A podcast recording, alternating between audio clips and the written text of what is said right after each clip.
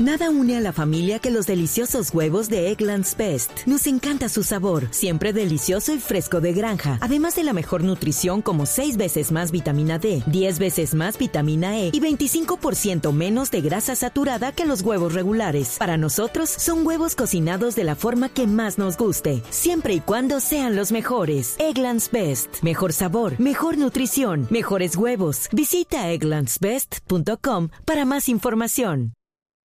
60 AM, en Tunja 103.1 FM, en Caldas 107.1 FM, en Villavicencio 96.3 FM, en Armenia y el norte del Valle 94.1 FM, en Neiva 103.1 FM y en Córdoba 96.0 FM. También en bluradio.com, en Facebook Blue Radio Colombia, a través de Twitter en arroba Blue Radio Co y en la señal de TDT.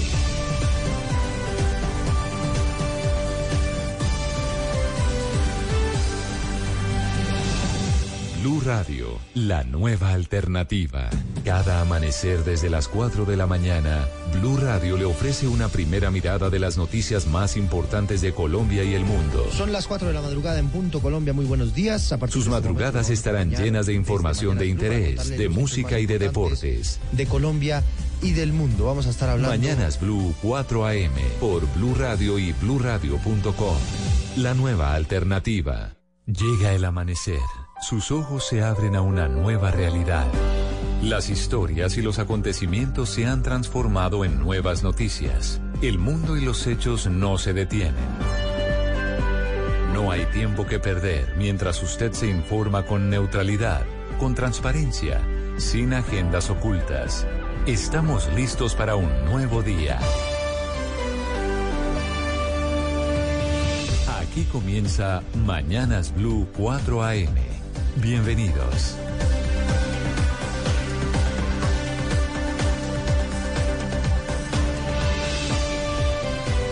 Las 4 en punto de la madrugada. Colombia, buenos días. Arranca Mañanas Blue. A partir de este momento, los hechos más importantes de Colombia y del mundo en esta jornada de martes. Hoy es 11 de junio y aquí estamos para acompañarlos con la información, con las noticias. Ya les hablaremos sobre la entrevista que le concedió en las últimas horas el presidente Iván Duque a Noticias Caracol. Una entrevista donde se habló de todos los temas sobre economía, sobre el tema institucional y sobre todo Ah, se habló sobre la percepción que tiene el gobierno de esa decisión que adoptó la semana pasada la Corte Constitucional y que tanta polémica ha generado. La decisión tiene que ver con el hecho de haber tumbado dos artículos del Código de Policía que eran los que prohibían el consumo de licor y drogas en los espacios públicos. El presidente Duque insistió en que esa decisión no tumba el decreto que él sacó en su momento para perseguir la dosis mínima en las calles. Lo que se plantea es la posibilidad que haya eh, perseverancia o por lo menos que haya prioridad en el derecho que tienen los niños frente al derecho que tienen aquellas personas que consumen drogas en las calles. Ya les estaremos hablando sobre esas interesantes eh, respuestas que entregó en las últimas horas el presidente Iván Duque. Don Ricardo, los saludo. ¿Qué tal? Muy buenos días. Hola Eduardo, buenos días a usted, a los oyentes de Mañanas Blue. Hablaremos también eh, del debate de moción de censura al ministro de Defensa Guillermo Botero. Fue hasta las 11 de la noche y quedó previsto la votación para el jueves a las 8 de la mañana, según lo establece el reglamento. En esa votación se definirá si sigue o no en el cargo. Sin embargo, las posiciones expresadas por la mayoría de representantes eh, y en algunas votaciones que dieron también ayer se dio, se dio cuenta de que muy posiblemente el ministro saldrá airoso, se salvará de esa posibilidad. Y también en la Cámara de Representantes, la Cámara será protagonista hoy porque hacia las 8 de la mañana podría ser la esperada y atropellada posesión de Jesús Santrich, el ex jefe guerrillero de las FARC, eh, que está siendo procesado por la Corte Suprema de Justicia por narcotráfico, ya presentó toda la documentación para ser posesionado en la Cámara. Sin embargo, el presidente Iván Duque desde Buenos Aires, desde Argentina, donde está terminando una visita al presidente Mauricio Macri, le había pedido al procurador que mm, buscar la posibilidad de que una vez fuera posesionado, lo suspendiera inmediatamente del cargo, justamente por esta investigación que está en curso. Y ya que usted está mencionando tema de posesiones, hoy también se va a posesionar en el cargo la nueva ministra de Justicia, Margarita Cabello Blanco. y las autoridades en Arauca están ofreciendo hasta 50 millones de pesos de recompensa por información que permita dar con los responsables del atentado en el departamento de Arauca, ese atentado que dejó lamentablemente tres soldados muertos y por lo menos otros nueve heridos en esa explosión que se produjo muy cerca al municipio de Tame. Y hay mucha información que vamos a compartir con ustedes eh, también en deportes, por ejemplo, donde hablaremos del técnico Juan Carlos Osorio que regresa a Colombia para dirigir nuevamente a Atlético Nacional. A partir de este momento, la información, las noticias, las historias que les presentamos primero en titulares. Bienvenidos. Estos son los titulares de las noticias más importantes en Mañanas Blue. El presidente Iván Duque le pidió a la Corte Constitucional que aclare los alcances del fallo que tumbó los dos artículos del Código de Policía que prohibían el consumo de alcohol y drogas en espacios públicos. El mandatario considera, sin embargo, que bajo las directrices que se plantearon en el decreto de la dosis mínima de su gobierno, a una persona le podrían quitar la droga si la está consumiendo delante de un menor de edad. En entrevista con Noticias Caracol, el presidente Duque insistió en que la economía no está estancada, desmintió que exista una crisis institucional y defendió al comandante del ejército en medio del ruido que se ha generado por sus supuestos vínculos con falsos positivos. Para el jueves a las 8 de la mañana quedó fijada la votación de moción de censura contra el ministro de Defensa Guillermo Botero. Durante el debate, el ministro afrontó acusaciones de la oposición sobre presuntos conflictos de intereses en el cargo y hechos de corrupción alias Jesús Antrich, se va a posesionar hoy como representante a la Cámara en una ceremonia que hacia las 8 de la mañana después de que la comisión de acreditación de esa corporación entregara los avales para que pueda asumir la curul. El presidente Iván Duque le pidió a la Procuraduría que suspenda a Santrich para que no se pueda posesionar, teniendo en cuenta las pruebas que lo involucran con temas de narcotráfico. El gobierno de Estados Unidos advirtió que la estabilidad en Colombia es la estabilidad para toda la región y por eso insistió en que su, en su compromiso con el proceso de paz colombiano es inquebrantable. La gobernación de Arauca ofreció una recompensa de hasta 50 millones de pesos para dar con el paradero de los responsables del atentado de las disidencias de las FARC en Taña Arauca, que dejó tres soldados muertos y al menos nueve heridos. El director de la revista del Congreso, Gustavo Castro, fue detenido en las últimas horas por haber golpeado a una joven que trabajó con él durante los últimos cuatro meses y fue a reclamarle la remuneración. Ecopetrol halló una reserva de petróleo y gas cerca de Tame, en Arauca. Actualmente la petrolera avanza en 14 proyectos de exploración que tienen altas probabilidades de dar frutos y mitigar los temores de un posible desabastecimiento. Finalmente se entregó a la policía Jersey Tami, el rapero que confesó un crimen a través de una de sus composiciones en la ciudad de Bucaramanga. En la canción el hombre cuenta cómo mató a la pareja de su exnovia por celos. El saliente director de tránsito de Bucaramanga, Germán Torres, fue designado por la gobernación de Santander como alcalde encargado de la capital del departamento, mientras se cumple la suspensión del polémico Rodolfo Hernández. Los líderes sociales que han sido asesinados en el país fueron la inspiración de la nueva obra de arte de Doris Salcedo, quien plasmó vidrios en la Plaza de Bolívar con los nombres de las víctimas en una manifestación que bautizó Quebrantos. El gobierno prorrogará la ley de víctimas más allá de su vigencia, que actualmente es hasta el 2021. Es probable que el Ejecutivo decrete una vigencia de otros 10 años para reparar a quienes hayan sido afectados por el conflicto armado. La Fiscalía insistió en que es necesario que se dicten medidas cautelares para frenar el proyecto de Hidroituango hasta que EPM diga con claridad cuál es el estado del proyecto y cuáles son los riesgos para las poblaciones aledañas. El piloto del helicóptero eh, accidentado en Nueva York fue la única víctima de ese accidente frente a un rascacielos en Manhattan. El hecho se produjo en medio de un intento de aterrizaje de emergencia bajo condiciones climáticas adversas. El presidente Donald Trump insistió en que el acuerdo alcanzado con México incluye elementos que todavía no se han anunciado, algo que el gobierno mexicano niega tajantemente. Al menos dos muertos en medio de protestas gubernamentales en Haití, donde la oposición exige la renuncia del presidente Jovenel Moisés. Amazon es desde hoy la marca más valiosa a nivel mundial, de acuerdo con el ranking de Brand ZTM. La compañía de Jeff Bezos registra un valor de marca de 315 millones de dólares por encima de Google y de Apple. Juan Carlos Osorio vuelve a Nacional. El Risaraldense asumirá las rendas del equipo verdolaga después de una de las peores campañas de los paisas en los últimos años. Son las 4 de la mañana y 8 minutos. ¿Qué tal una deliciosa torta? Unos ricos pastelitos, unas exquisitas galletas, un pan calientico con harina de trigo, los farallones. Y es rico alimento, suave, rendidora Con el trigo de las mejores cosechas, harina Los Farallones. Calidad y rendimiento inigualable. Trabajamos pensando en usted. Las noticias en Blue Radio no se detienen. El ojo de la noche nos cuenta lo que sucedió entre la noche y el amanecer. Y nos trasladamos de inmediato a la localidad de Engativá. Allá, allí dos de los cinco delincuentes eh, que entraron a la empresa sometieron a los empleados, robaron a una, una de las camionetas del lugar y finalmente huyeron.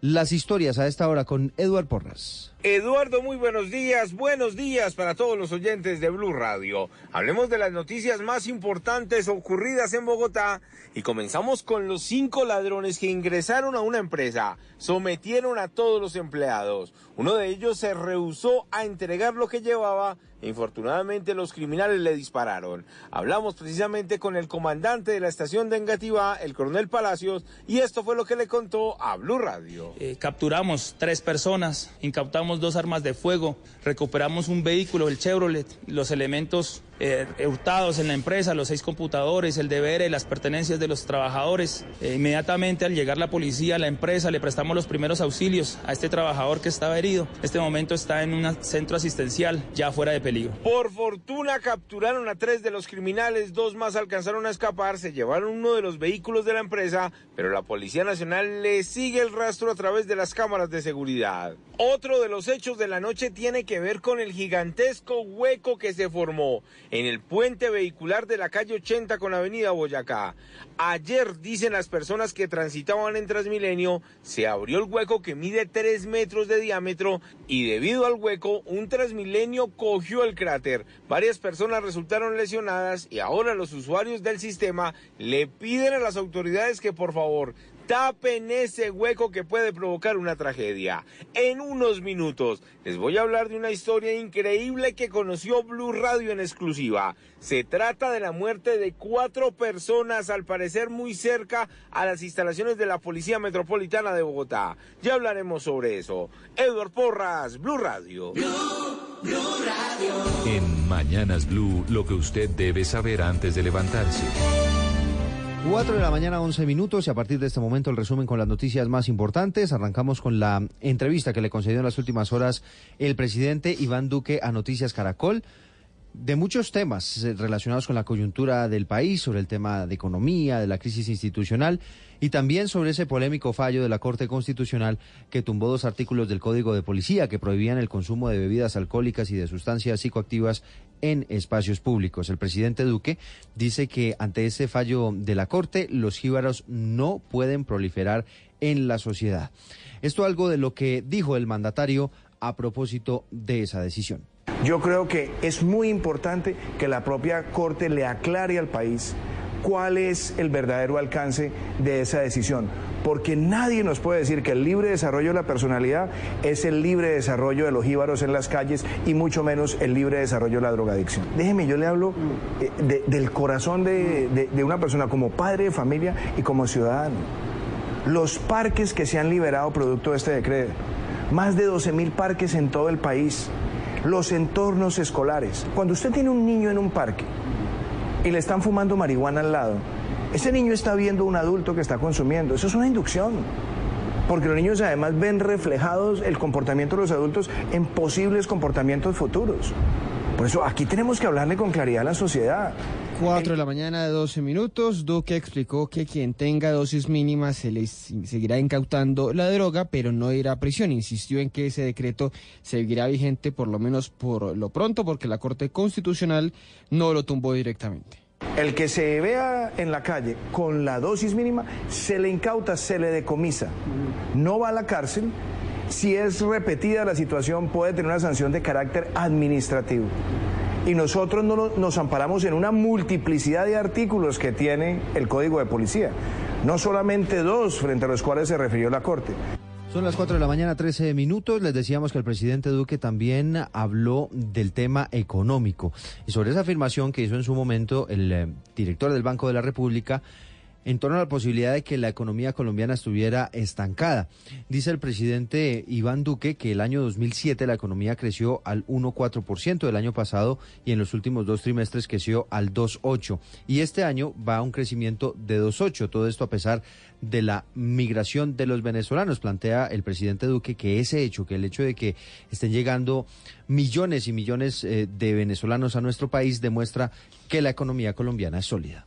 Es que este país está creciendo con 1.5 millones de migrantes en el territorio. Es que este es el fenómeno de crisis migratoria más grande que se haya visto en la historia reciente de América Latina. La muestra de la fortaleza de esta economía y de esta sociedad y de este gran país es que a pesar de un choque migratorio de esa magnitud, y estamos creciendo por encima del promedio regional. Además le digo otra cosa, el indicador que también nos sirve a nosotros como gobierno de cómo va la economía es el recaudo tributario. Y tuvimos no solamente el cumplimiento de las metas de recaudo en el primer trimestre, sino que superamos las expectativas de recaudo. Es decir, estamos recaudando con una economía que está mostrando esas señales de crecimiento. 414 Duque también cuestionó que funcionarios del Banco de la República no criticaran al gobierno anterior cuando la situación económica incluso, según él, era más adversa. Y yo pregunto una cosa, ¿por qué de pronto hace tres o cuatro años esos mismos funcionarios no decían nada cuando el déficit fiscal estaba cercano al 4% del PIB? Este año va a llegar al 2.4 y por primera vez en ocho años tendremos un superávit primario. ¿Por qué no decían nada cuando el déficit de cuenta corriente estaba en el 6? ¿Por qué no decían nada cuando la inflación estaba por encima del 5? Entonces, este año, y déjeme si lo pongo en este de este tamaño, vamos a tener un crecimiento superior al promedio regional, una inflación baja, un déficit fiscal que se reduce significativamente en uno de los déficits más bajos de los últimos 10 años y con un superávit primario y además, óigame esto, con una inversión extranjera que está llegando con dinamismo. 4 de la mañana, 15 minutos. Les decíamos, no solamente habló de estos temas económicos, no solamente habló del tema de la Corte Constitucional, me equivoqué ahí en el año, es el año 2017 donde hacía ese comparativo el presidente Iván Duque, donde el crecimiento, cuando el crecimiento de la economía creció al 1,4 y dice él que ha venido creciendo de una forma más acelerada. Pero el presidente Duque también habló de la polémica directriz del ejército que supuestamente abría la puerta a más falsos positivos, que conoció en su momento la revista Semana y no publicó después de una consulta al secretario general Jorge Mario Isman. El presidente Duque contó qué fue lo que pasó en ese episodio. A mí me preguntaron estos días en una entrevista sobre ese incidente. ¿Qué dijo el editorial de esa revista? El editorial de la revista dice que una de sus lecciones aprendidas fue haberle preguntado al secretario general de la presidencia y por eso si le preguntó si eso era cierto si el secretario le preguntó a usted o le contó. perdón le preguntaron si era cierto o no era cierto y que no consultaron con la fuente eh, primigenia que debía ser el ministro o el alto mando militar. ¿qué le pudo contestar el doctor Isman? pues que eso es falso es que este gobierno no tiene ese tipo de órdenes. Pero la pregunta no es esa, presidente. Es decir, ¿usted conocía esa directriz? digo, ese episodio no, sirve... Y, lo dije, y se lo dije en una entrevista a María Isabel Rueda. ¿Usted no la conocía? Yo no conocía esa directriz. O sea, el señor Isman conoció la directriz, pero no se la dio a conocer al presidente Duque. Sí, por, lo menos el eh, Jorge Mario Isman, lo que da a entender ayer el presidente Duque, es que eh, había dicho que ellos no tenían ese tipo de prácticas eh, no sabemos exactamente en qué sentido se lo preguntó en su momento la revista Semana. Lo cierto es que el presidente Duque dice que para evitar las malas interpretaciones, más allá de que la directriz efectivamente estuviera impulsando falsos positivos, para evitar las falsas interpretaciones, decidió el gobierno eliminarla. Además, en esta entrevista también Ricardo, el eh, presidente Duque le da un espaldarazo al comandante del ejército, al general Nicasio Martínez, por estos días cuestionado por ese tema de los falsos positivos. Isman terminó saliendo, por lo menos se anunció su salida de la Secretaría General unos días antes de que fuera publicado ese artículo en el New York Times. Ajá, en su momento inexplicable la salida. Usted podría de pronto atar cabos de por qué también pudo haber salido Isman, aunque no sale castigado, sale con una eh, embajada hacia el Vaticano. Así es, son las 4 de la mañana, 17 minutos. Y Ricardo, hablemos ahora de ese debate de moción de censura. El Congreso busca sacar al ministro Guillermo Botero, al ministro de la Defensa, por todos estos temas relacionados con los falsos positivos, por el asesinato de Dimar Torres, y además por esos supuestos conflictos de intereses que tendría allí en el Ministerio de la Defensa con una empresa de vigilancia de la cual es accionista. Sí, señor. El presidente de la Cámara, que es el liberal Alejandro Chacó, dijo que después de escuchar todas estas intervenciones a favor y en contra del ministro, terminó fijando la votación, como les contábamos, para el jueves a las 8 de la mañana. El reglamento dice que debe ser entre 3 y 10 días después de que se diera el debate en el que se escucharan todas las posiciones. Habló, entre otros, una de las eh, representantes citantes, que es la representante del Partido Verde, Juanita Gobertus. Y hay, en nuestra opinión, dos funciones principales que con la adopción de estas políticas dentro del Ministerio y en el Comando del Ejército se están incumpliendo. La primera, la promoción y protección de los derechos humanos. Se adoptan políticas que, como demostraremos, son contrarias a la protección y promoción de derechos humanos. Pero incluso más grave aún, desde el punto de vista del Estatuto de Roma, en el artículo 28, el literal B establece que en este caso quien hace parte de la línea de mando y el ministro y por supuesto el comandante del ejército hacen parte de la línea de mando, responden por los hechos criminales cometidos por sus subalternos. 4 de la mañana, 19 minutos. Si en algún momento en el debate, pues caímos, caímos en lo mismo, el Centro Democrático atacando al partido de las FARC, que habló el representante del Centro Democrático, Álvaro Hernán Prada. Un debate citado por las FARC, cuando ha sido derrotado por las fuerzas militares y de policía y políticamente por los colombianos. Derrotado nuevamente en el plebiscito que dijo no, pero tenemos que aguantarnos porque las instituciones de su momento impidieron el derecho de los colombianos a reformar un acuerdo mal formulado. Y entonces vemos aquí a las FARC. 420, diga, le había dicho Eduardo sobre una votación que daría, llevaría a pensar que no va a pasar la moción de censura.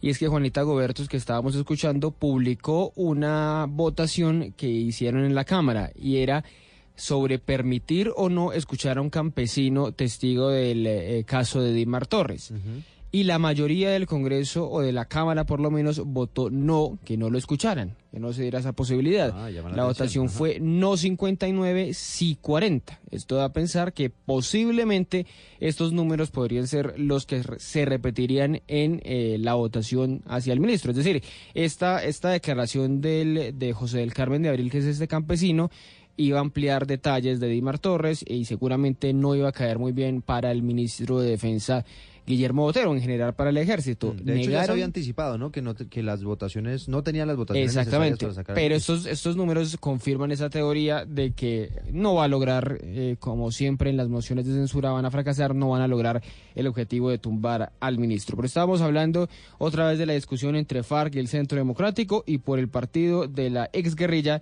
habló Luis Alberto Albán, que era conocido como Marco Calarca. Y llega el representante Prada hablar de cosas que no tienen absolutamente nada que ver con el debate, porque todo lo que ha ocurrido y lo que va a ocurrir es responsabilidad de las FARC. Escuchamos, representante, orden. Pero lo escuchamos, representante. Doctor Álvaro Hernán, si no lo deja escuchar, le devuelvo todos los minutos al señor representante Albán. Déjelo terminar. Ustedes ya van a tener, no hay réplica de réplica y tiene el del tiempo. 421. Bueno, escuchemos al ministro de la Defensa que se defendió en un discurso de casi una hora. Allí se expusieron cifras de la Fiscalía, que ha investigado cerca de 5.000 casos de falsos positivos, que implicaron unos 1.500 militares y que fueron cometidos entre 1988 y 2014. También durante este debate se abordó el asesinato de, exguerrilleros de las FARC, porque de acuerdo con el partido, por lo menos 114 de ellos y 31 de sus familiares han sido asesinados después de la firma del acuerdo de paz el 24 de noviembre del año 2016. Esta fue la defensa del ministro de la Defensa, Guillermo Botero. Yo supongo, porque para decirle a uno que uno es un encubridor de un crimen, que es un delito consagrado en el Código Penal, deben tener la sentencia ejecutoriada. Y también me imagino que les consta también que soy un corrupto y como tal debe existir otra sentencia por corrupto.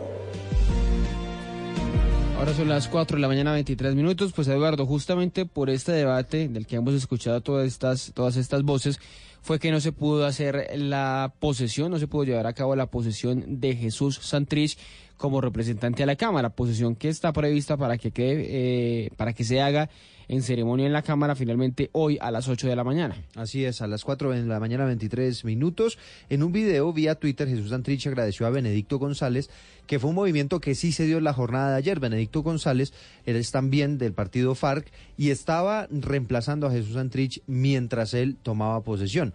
Ayer renunció a esa curul y estaba todo listo para que Jesús Santrich se posesionara, pero como usted lo dice, Ricardo, no se pudo por cuestiones de tiempo. Se espera que la ceremonia sea a las 8 de la mañana de hoy.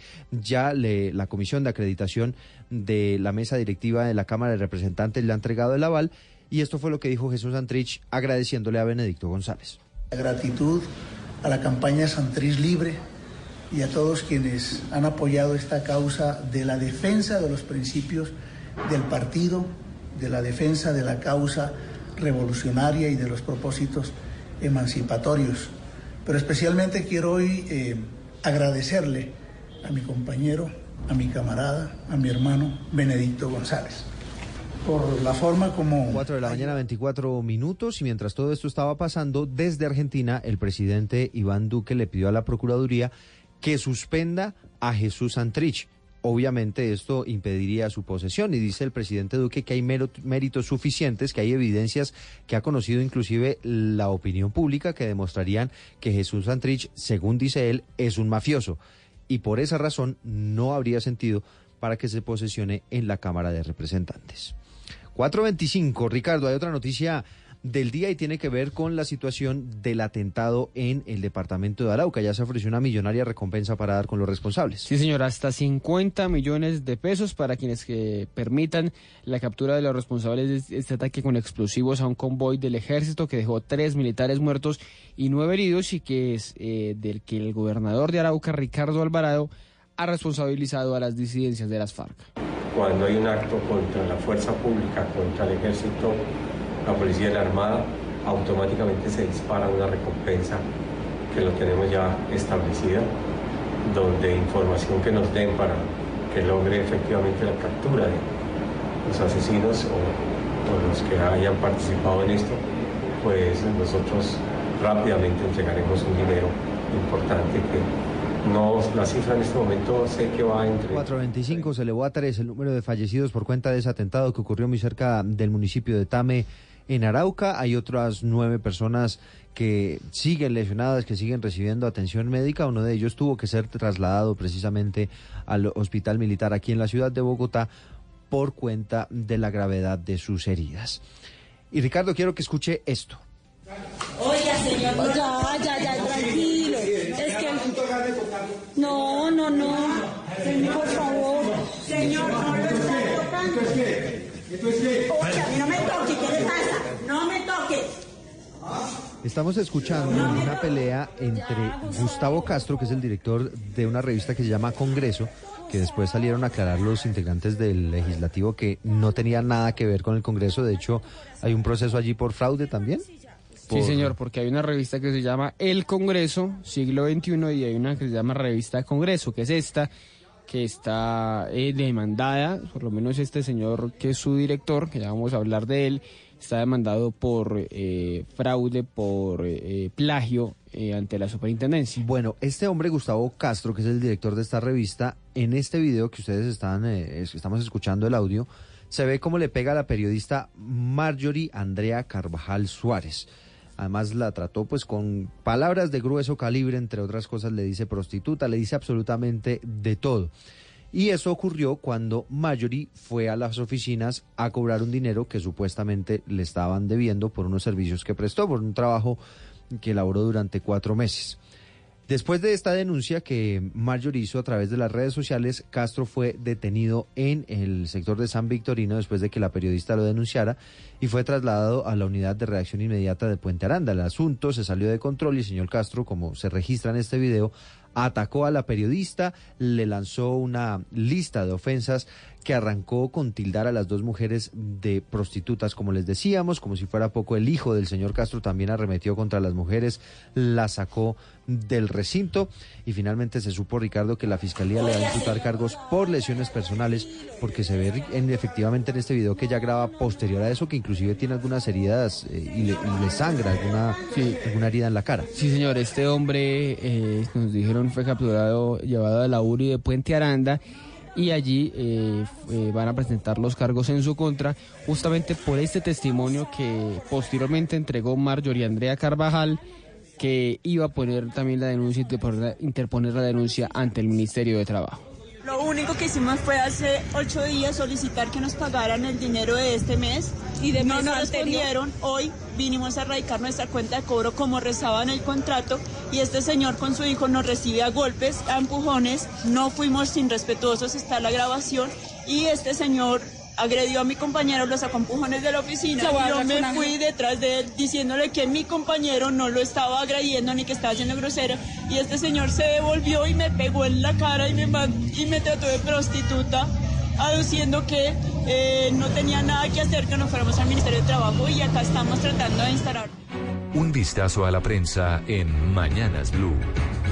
Y a las 4.29, como titulan en el diario El Espectador, Nicolás Fernández, buenos días. Buenos días a toda la audiencia de Blue Radio. Educar investigando. Así titula nuestra portada de hoy. Carlos Enrique Arias fue elegido como el mejor profesor de Colombia por la Fundación Compartir. Su plan fortaleció la lectura, la escritura, el pensamiento crítico y el respeto por la diferencia en estudiantes de Monteliébano, en Córdoba. En nuestro tema del día, aborto en Estados Unidos, política o moral. Helmi Henkin, directora de una de las tres clínicas de aborto en Alabama, critica el renovado discurso político antiaborto que basado en la moral aumentó el radicalismo. Y en política, Santrich, congresista. La Comisión de Acreditación de la Cámara avaló la posesión de Jesús Santrich, quien hoy asumirá su curul. Desde la redacción del espectador, les deseamos a todos un feliz día. Feliz día también para usted, Nicolás. ¿Y cómo titula el diario El Tiempo esta mañana? Titula esta mañana el periódico El Tiempo con una eh, noticia sobre eh, Estados Unidos y México, dice el periódico El Tiempo, con amenazas a los países, Trump reitera política de garrote arancelario. El presidente de Estados Unidos amenazó, amenazó a México con más tarifas pese a tener un tratado de libre comercio. También titula el periódico El Tiempo, otro ex viceministro será condenado por el caso Odebrecht. Habla del asesor del Ministerio de Comercio, Luis Miguel Pico, quien consiguió citas para que el ñoño Elías hiciera lobby frente a esa compañía. Y también titula el periódico El Tiempo con lo que les estábamos contando más temprano. Duque pide a la Procuraduría suspender a Santrich como congresista. Y a las 4.30 viajamos a Barranquilla en el diario El Heraldo. ¿Cómo están titulando esta mañana? Jessica Milano, buenos días. Buenos días a todos los oyentes. A continuación, los titulares. Gremios piden revisar carga tributaria de las empresas. La camisa azul me la pongo en Bogotá aunque me resfríe, dice Comezaña. Narváez sueña con un gol en la final. Embargan el Parque Cultural del Caribe. Pan República abre diálogo con gestores y académicos por el Amira. Duque pide al procurador que suspenda posesión de Santrich en el Congreso. Basuras y desechos hospitalarios llegan a playas de Juan de Acosta. Desde la sala de redacción del Heraldo reportó para ustedes Jessica Milano. Y en el diario El País de Cali saludamos a Andrés Felipe Becerra. Buenos días. Hola, buenos días. Estos son los titulares para hoy. 203 mil caleños a pagar ayudas para salvar a Electricaribe. Es absurdo comparar el azúcar con la marihuana. Un rechazo unánime generó en el Valle del Cauca la apreciación del senador Gustavo Petro, quien en un trino afirmó que el azúcar es una droga más dañina que la marihuana. Videos de redes sociales, aliados de la seguridad. Municipios en alerta por lluvias. Al menos 19 de los 42 municipios del Valle se encuentran en alerta por las lluvias. Desde la sala de redacción del diario El País les habló André Felipe Becerra. Que tengan un buen día.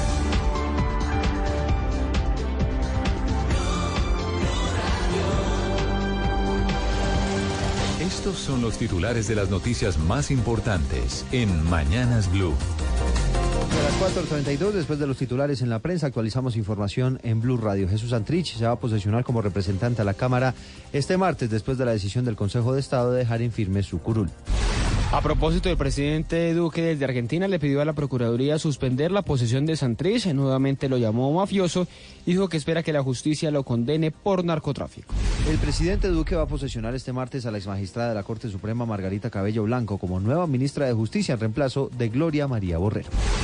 Para este jueves a las 8 de la mañana quedó fijada la votación de la moción de censura contra el ministro de Defensa Guillermo Botero. Durante el debate, el funcionario afrontó acusaciones por el asesinato de los exguerrilleros, corrupción y supuesto regreso de los falsos positivos. El presidente de Estados Unidos, Donald Trump, aseguró que si no se reúne con el presidente chino Xi Jinping en la cumbre del G20 a fin eh, de mes en Japón, se aplicarán los aranceles a las importaciones chinas. El Deportivo Pereira se coronó campeón del torneo Águila tras igualar la serie global 3 a 3 y ganar 3 goles por uno de los penaltis al Cortuluá. Son las 4 de la mañana, 33 minutos. En Mañanas Blue, hora de abrir nuestro blog deportivo.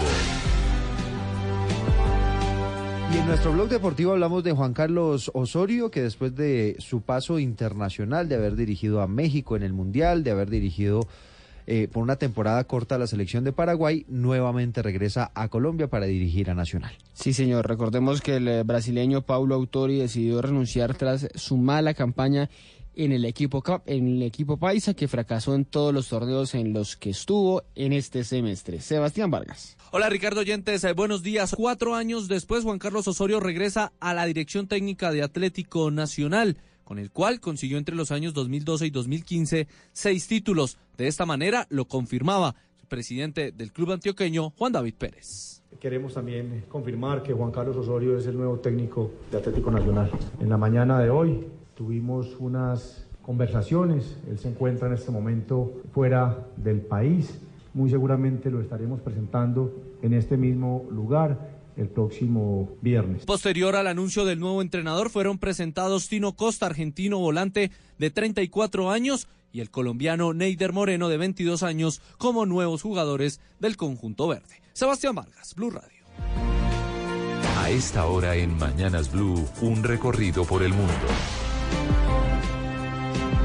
Y a las 4 de la mañana, 35 minutos, llegan las noticias eh, del mundo y les contamos que las autoridades en Nueva York dicen que el piloto que se estrelló en la terraza de un edificio en Manhattan es la única víctima que dejó el accidente que por supuesto causó pánico en la ciudad mientras se aclaraba que no se tratara de ninguna amenaza terrorista. No, pues claro, es que todo el susto, eh, me imagino apuntar nuevamente a eso. Recuerdo usted que lo del 11 de septiembre de 2001 empezó como eso. Parece que es un accidente, parece que es un accidente de una avioneta pequeña y resultó en toda la, serie de atentados terroristas. Exactamente, lo que se sabe es que había unas condiciones eh, muy adversas, aparentemente este piloto pues necesitaba aterrizar de emergencia, intentó hacerlo en uno de los rascacielos en Manhattan, allí en la Gran Manzana, y al final el tema no salió bien. Jaime Moreno nos tiene toda la historia. Eduardo, buenos días. El piloto que falleció fue identificado como Tim McCormack y era el único ocupante de esta aeronave. Según las autoridades, acababa de dejar en un helipuerto de Manhattan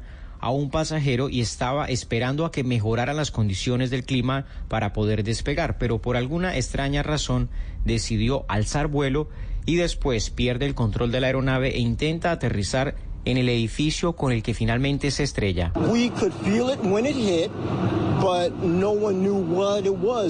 Dice que ellos escucharon el fuerte golpe de la aeronave, pero no sabían qué era lo que estaba pasando, simplemente atendieron las órdenes de las autoridades y salieron rápidamente del edificio mientras los bomberos intentaban controlar el fuego que se generó como consecuencia del accidente. Desde Washington, Jaime Moreno, Blue Radio.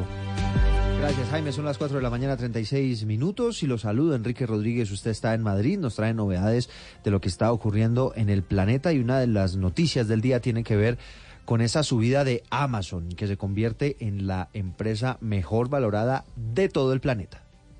Buenos días, sí, Eduardo, es un estudio que se ha publicado por la consultora Kantar y según ese ranking, la compañía fundada por Jeff Bezos ha aumentado el valor de su marca en un 52% hasta alcanzar, y esta es una cifra mareante, los 315 mil millones de dólares. Amazon salta del tercer lugar al primer lugar, desbancando al gigante de Internet Google, que cae al tercer lugar, tiene un valor de marca ahora de 309 mil millones de dólares y Apple se va a mantener en el segundo lugar porque tiene un valor de 309 mil 500 millones de dólares, es decir, solamente un poco más que Google, Eduardo.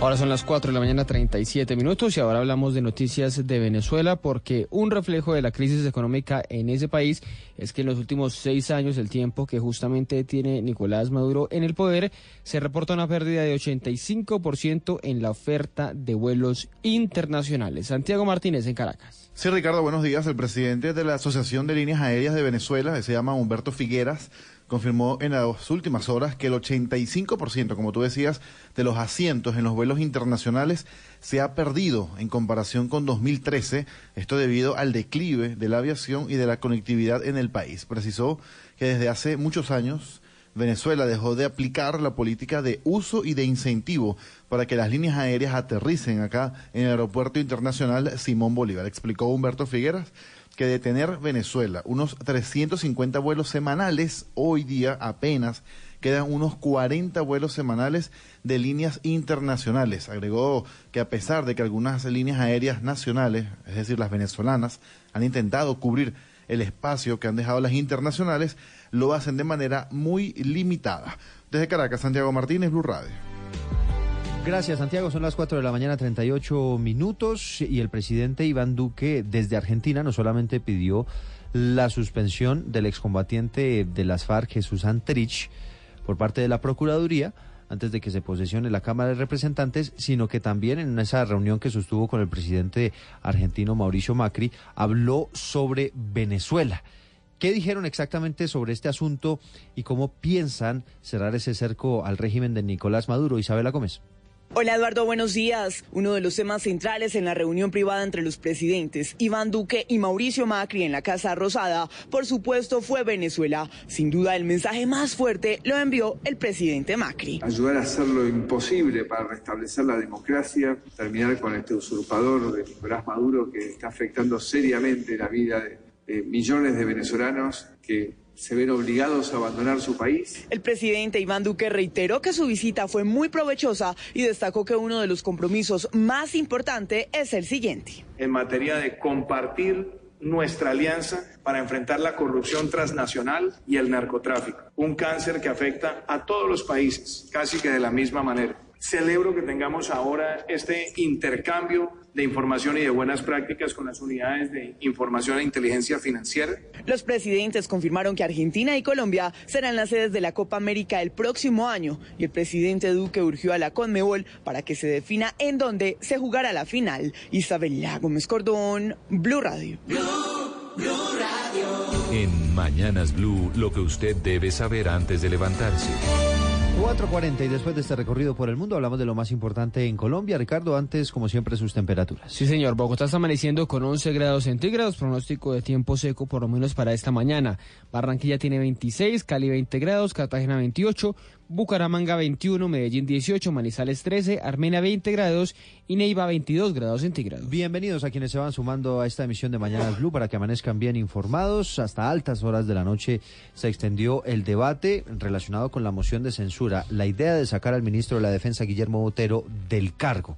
Lo cierto es que la votación será este próximo jueves. Aparentemente no están los votos necesarios para que el ministro salga del cargo pero lo cierto es que hubo acusaciones que vienen y van alrededor de su permanencia sí. en el cargo. Es que mire usted que ni siquiera eh, la defensa que hizo el ministro de Defensa Guillermo Botero, lo que dijo él es que la gran mayoría, es decir, el 96% de las operaciones que ha hecho el ejército son capturas eh, y desmovilizaciones, pero que solo el 3.2% son bajas, lo que da cuenta de que no es tan así que todas son muertes como le han achacado. Diego Perdomo.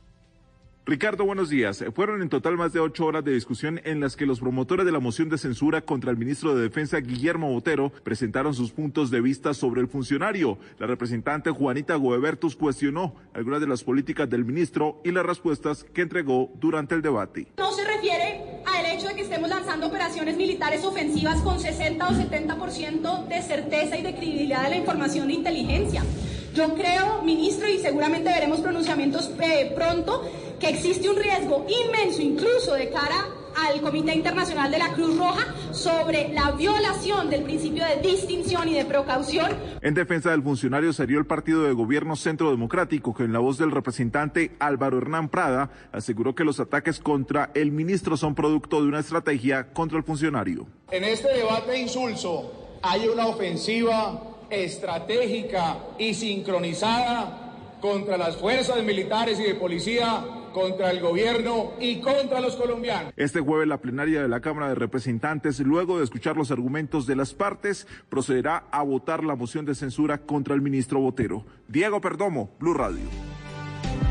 Gracias, Diego. Son las 4.43 minutos. Avanzamos con más noticias del día. Una de ellas tiene que ver con la recompensa de hasta 50 millones de pesos que están ofreciendo las autoridades en Arauca para intentar dar con los responsables de las disidencias de las FARC, que fueron los que atentaron con explosivos contra una caravana de militares muy cerca de Tame, en Arauca. Recordemos que, consecuencia de ello, tres soldados murieron. Nueve más resultaron heridos. Lo último desde esa región de Colombia, Mayren González. Eduardo, buenos días. Las autoridades en el departamento de Arauca han logrado identificar que fue una motocicleta cargada con explosivos la utilizada para atentar este reciente fin de semana contra el ejército, hecho que dejó tres militares muertos y nueve más heridos que son atendidos en los hospitales de Yopal A propósito de este hecho, el gobernador del departamento de Arauca aseguró que paralelamente se han detectado posibles 12 atentados más con vehículos también cargados con explosivos. Y sabemos que hay la intención desde hace rato, pero especialmente en los últimos días, de un vehículo con explosivos que, logramos incautar, pero finalmente eh, seguimos sin bajar la guardia y seguimos en, haciendo actos de inteligencia para lograr contrarrestar este tipo de actos. En el departamento de Arauca, las autoridades refuerzan las medidas de seguridad, esperando también la visita mañana del presidente Iván Duque. Desde Arauca, Mayren González, Blue Radio. 4 de la mañana, 44 minutos. Ahora les contamos de la periodista Marjorie Andrea Carvajal, quien fue víctima de una agresión por parte de Gustavo Castro, director de una revista que se hace llamar Congreso quien eh, ya, valga decirlo, ya aclararon desde la Cámara y el Senado no tienen ninguna relación oficial con estas dos corporaciones. Este hombre la golpeó en su rostro cuando acudió a presentar una cuenta de cobro correspondiente a un salario que le adeudaban. Víctor Páez. No, no, no. Por favor. Señor, no lo está tocando. Oye, a mí no me toque, ¿qué le pasa? No me toque. Ricardo, de esta manera, a través de un video que se difundió en redes sociales, se dio a conocer la agresión a la que fue víctima la periodista Marjorie Andrea Carvajal por parte de Gustavo Castro, director de la revista El Congreso. Vinimos a radicar nuestra cuenta de cobro como rezaba en el contrato y este señor con su hijo nos recibe a golpes, a empujones, no fuimos irrespetuosos, está la grabación y este señor agredió a mi compañero, me fui detrás de él diciéndole que mi compañero no lo estaba agrediendo ni que estaba haciendo grosero y este señor se devolvió y me pegó en la cara y me, y me trató de prostituta. Tras conocerse esta denuncia pública, este hombre fue capturado por las autoridades y pasó la noche en la URI de Puente Aranda, donde será presentado en las próximas horas a un juez de control de garantías para que se le imputen los cargos por el delito de lesiones personales. Ante los hechos, la Cámara de Representantes emitió un comunicado en el que expresa que rechazan la agresión contra la periodista Marjorie Andrea Carvajal y aclaran que este medio impreso no tiene ninguna relación con la corporación. Víctor Páez, Blue Radio.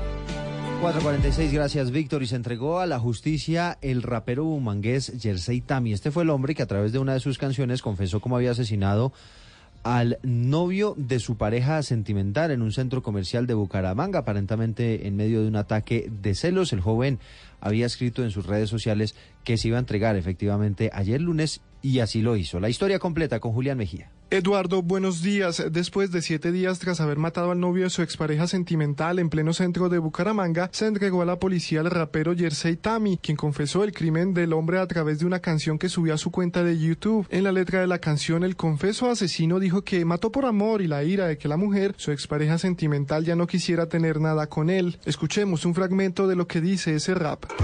Llegué, lo busqué y lo tomé sentado, no recuerdo exactamente, por rabia estaba cegado tipo intentó arrebatarme, no tuve otra opción, tuve que disparar. El joven que murió tenía 22 años y fue identificado como Iván Camilo Castellanos. Según la Policía Metropolitana de Bucaramanga, las cámaras de seguridad del centro comercial registraron todo el crimen. En Bucaramanga, Julián Mejía, Blue Radio.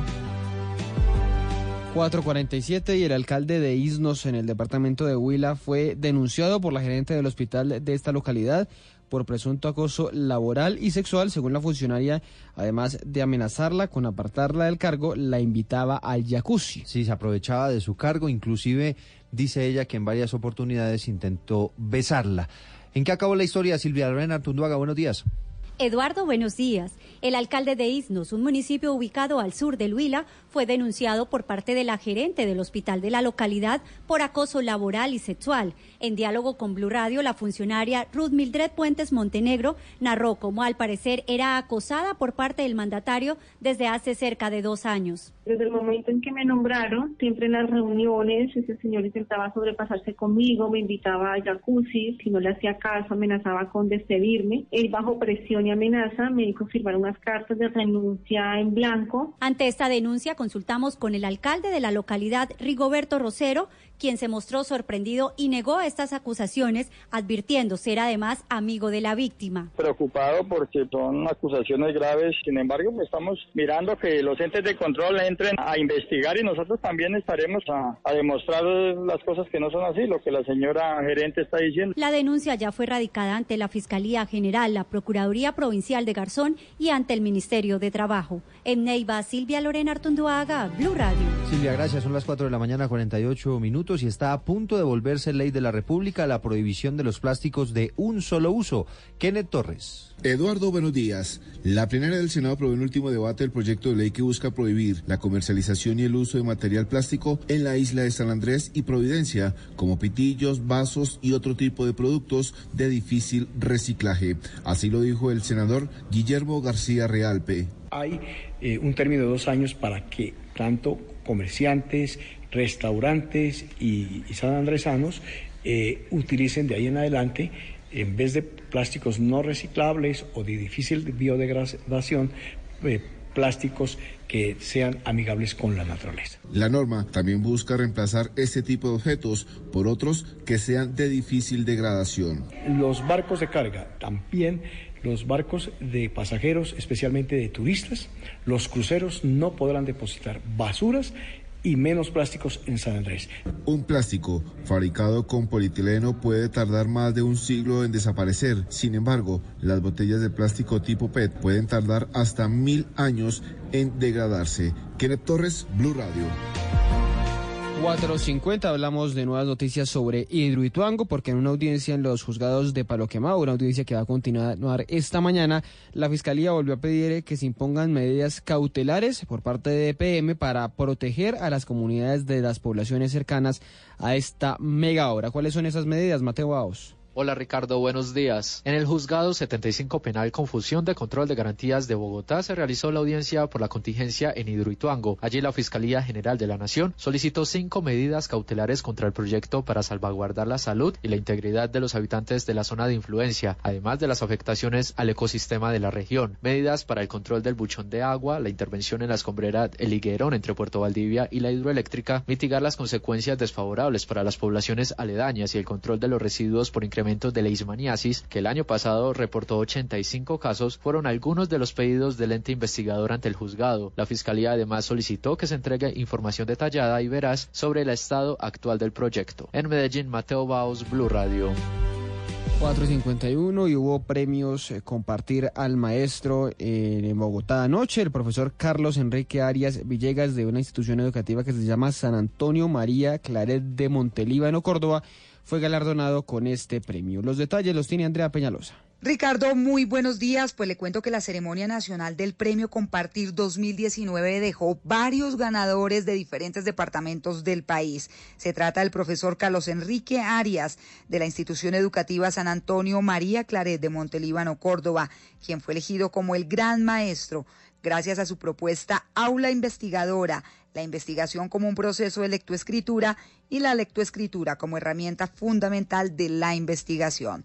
Mientras que el profesor Orlando Ariza Vesga de la institución educativa Nuestra Señora del Pilar en Villagarzón, Putumayo, fue seleccionado como el gran rector por la iniciativa titulada De Recicladero a Escuela de Calidad. Ambos ganaron 50 millones de pesos, una beca para estudiar maestrías, además de otros incentivos que serán invertidos en las instituciones educativas. Andrea Peñalosa, Blue Radio. Gracias, Andrea. Son las 4 de la mañana, 52 minutos, y viajamos ahora al eje cafetero porque hubo un nuevo asesinato por estos llamados créditos gota a gota, estos créditos ilegales. Esta vez ocurrió en la ciudad de Armenia y la historia la tiene Nelson Murillo. Eduardo, buenos días. En la siguiente llamada que hace parte de la investigación, la víctima le dice al dueño del dinero que ya le pagó el crédito gota a gota por 4 millones de pesos que tomó. Sin embargo, el prestamista la presiona para que vuelva a pagar. A mí no me interesa, necesito mi plata para el mediodía. Si no, yo sé dónde vive usted, su familia, dónde trabaja. Y si no me paga mi plata, Con mi familia no, con mi si familia no me me paga mis 4 millones de pesos, le mando a recoger los hijos. Ya sabe, y no se vaya a poner de zapa con la policía, listo. Como parte de la investigación, la policía trata de determinar si el homicidio de un joven de 24 años de edad hace menos de un mes en Armenia también está relacionado. Así lo confirmó el comandante de la policía en el Quindío, coronel Luis Benavides. Al parecer, la persona responsable de esos cobros se trata del sujeto que fue ultimado en el barrio 25 de mayo durante este el mes pasado. El dueño de la deuda no recibió el dinero y nuevamente manda a otro cobrador para que bajo presión y amenazas eh, esta persona le vuelva a pagar esos dineros. Por estos hechos, un hombre de 24 años de edad fue capturado cuando fue a cobrar el dinero de la deuda por segunda ocasión. Este caso continúa. En Armenia, Nelson Murillo Escobar, Blue Radio. 4.54 y pese al crítico momento por el que está pasando la vía al llano, la gobernación del Meta decidió no aplazar el torneo internacional del Joropo, que es el evento turístico más importante del año, por, lo, eh, por eso hizo un llamado a los departamentos vecinos para que acudan a, este evento. En Villavicencio está Carlos Andrés Pérez. Ricardo, buenos días. La gobernadora del departamento del Meta le confirmó a Blue Radio que el torneo internacional del Joropo no se aplazará. Todo lo contrario, se busca reforzarlo para que pese a las difíciles condiciones que pasa la vía al llano, los colombianos vengan a Villavicencio por las vías alternas e incluso invitó a los departamentos vecinos para que asistan al evento turístico más importante de la región. Y por eso la invitación la vamos a realizar pues a los departamentos de la Orinoquia, Casanare, Arauca, Guaviare, Bichada, Guainía, Alba Upes, a que nos acompañen a disfrutar el torneo internacional del Joropo y esperamos contar con la presencia del presidente que nos se ha comprometido en acompañarnos. Con esta decisión se busca reactivar con los departamentos de la Orinoquía la actividad económica y turística del Meta, luego de los continuos cierres de la vía al llano que ya empiezan a poner en jaque algunos sectores económicos de la región. Desde Villavicencio, Carlos Andrés Pérez, Blue Radio. Lo que se mueve en las redes sociales también está en Mañanas Blue.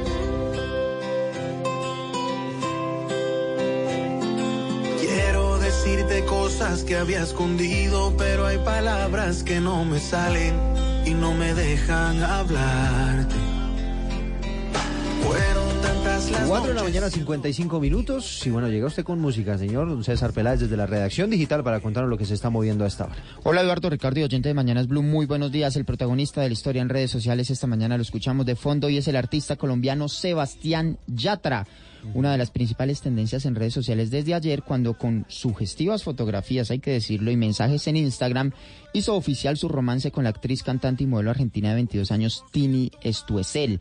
Eso era un secreto a voces y ayer a través de un cruce Por de ahí los habían publicaciones pillado dándose un besito por ahí. pero lo habían avión. negado. Lo, habían negado. sí. Pero ayer, a través de un cruce de publicaciones, lo confirmaron. Mire, Tini publicó una foto junto a Yatra en la que aparecen abrazados, pero el mensaje que acompañó la publicación fue lo más revelador. Abro comillas, te amo, te amo, y escribió. Esto fue respondido por Yatra con un yo a ti, Martina.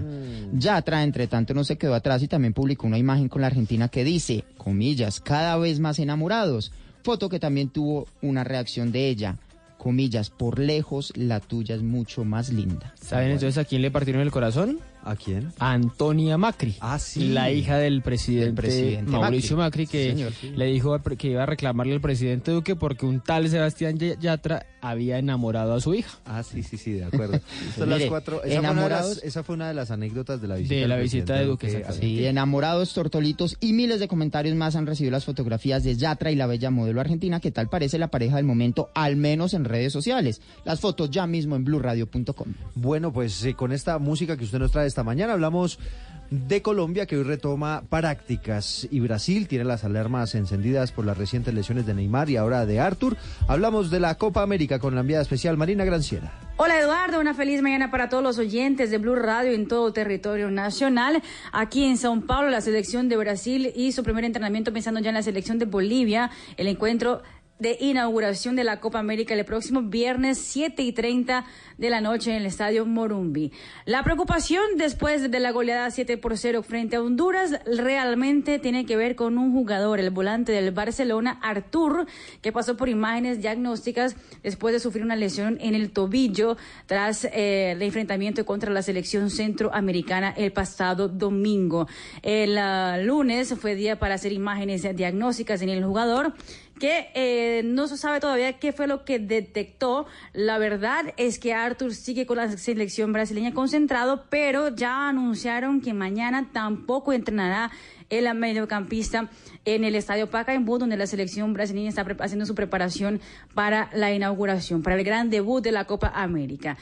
El plazo para saber si puede o no seguir en la Copa América será el próximo jueves, 24 horas antes del partido de inauguración. Desde Brasil, Marina Granciera, Blue Radio. Música en Mañanas Blue con la banda británica King.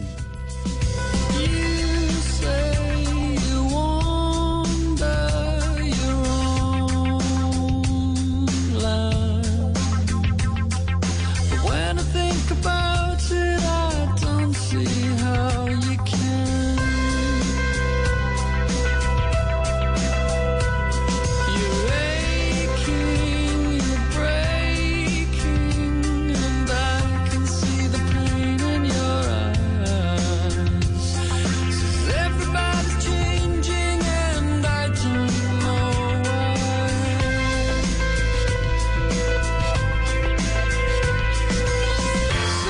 Agrupación liderada por el vocalista Tom Chaplin volverá a Colombia después de 10 años para presentar su más reciente trabajo musical titulado Cause and Effect el próximo 20 de noviembre en el Royal Center de Bogotá y donde también podremos escuchar sus más grandes éxitos como esta canción Everybody's Changing.